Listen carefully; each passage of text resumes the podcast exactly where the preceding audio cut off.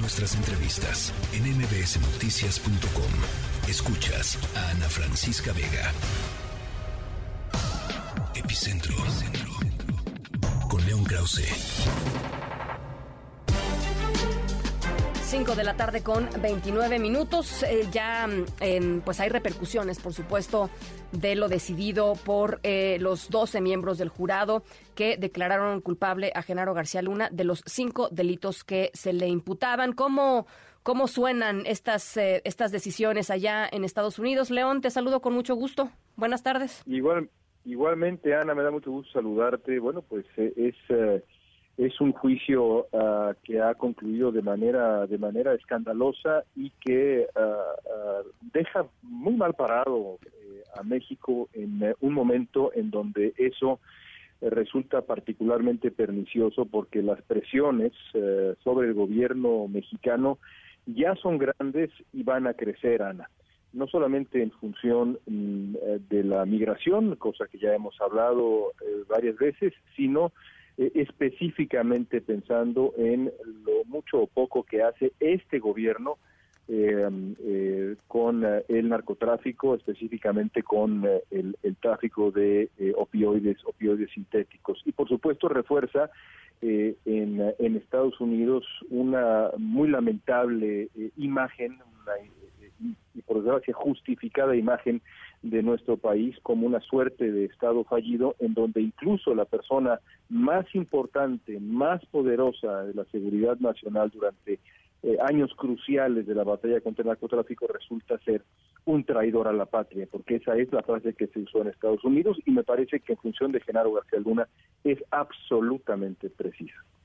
Ahora, yo, yo agregaría dos cosas que, que, que que no, digamos, son, son complementarias a lo que estás diciendo. La primera tiene que ver con la pregunta sencillísima, ¿cómo es posible que con los eh, procesos eh, tan escrupulosos de revisiones y de veto eh, para trabajar con funcionarios mexicanos algo así haya podido suceder, es decir, también las instituciones estadounidenses, la DEA, el FBI, en fin, este tendrían que quizá hacer una serie de revisiones con respecto a, a cómo eh, y con qué garantías se sientan a conversar con, con funcionarios mexicanos, por un lado, y por el otro también, León, eh, pues un reconocimiento de lo que de lo que sucede del otro lado de la frontera. A ver, yo entiendo que este que este em, juicio no estaba dedicado a, desempolvar, digamos, o, a revelar eh, los grandes capos de, la droga en Estados Unidos, que los hay, León.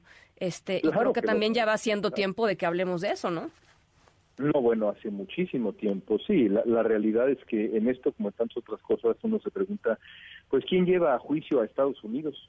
Estados Unidos lleva a juicio al planeta, pero ¿quién lleva a juicio a Estados Unidos? Exactamente. Eh, y en este y en este tema con, mucha mayor razón eh, y, podríamos hablar durante horas sobre la responsabilidad de Estados Unidos en materia de salud pública, eh, en, materia de, la, de, las, las armas de fuego que nutren a los cárteles mexicanos, todo este dinero que con el que García Luna se, hizo millonario de acuerdo con, con el veredicto y demás eh, los sobornos pues eh, eh, no, no son posibles sin la voracidad estadounidense por, las drogas y, y, la, y la capacidad de, nutrir a los cárteles con, con armas de fuego. Por no decir nada de justo lo que dices, que es, bueno, y las figuras estadounidenses eh, en el gobierno y fuera de fuera del gobierno. Parece que pasando la frontera de México y Estados Unidos no ocurre nada. En México hay corrupción y figuras terribles. En Estados Unidos nada. Exacto. eso eso es escandaloso. no, Creo, que creo que digamos siempre hay que tenerlo presente ahí, porque sí faltan muchas cosas, ¿no?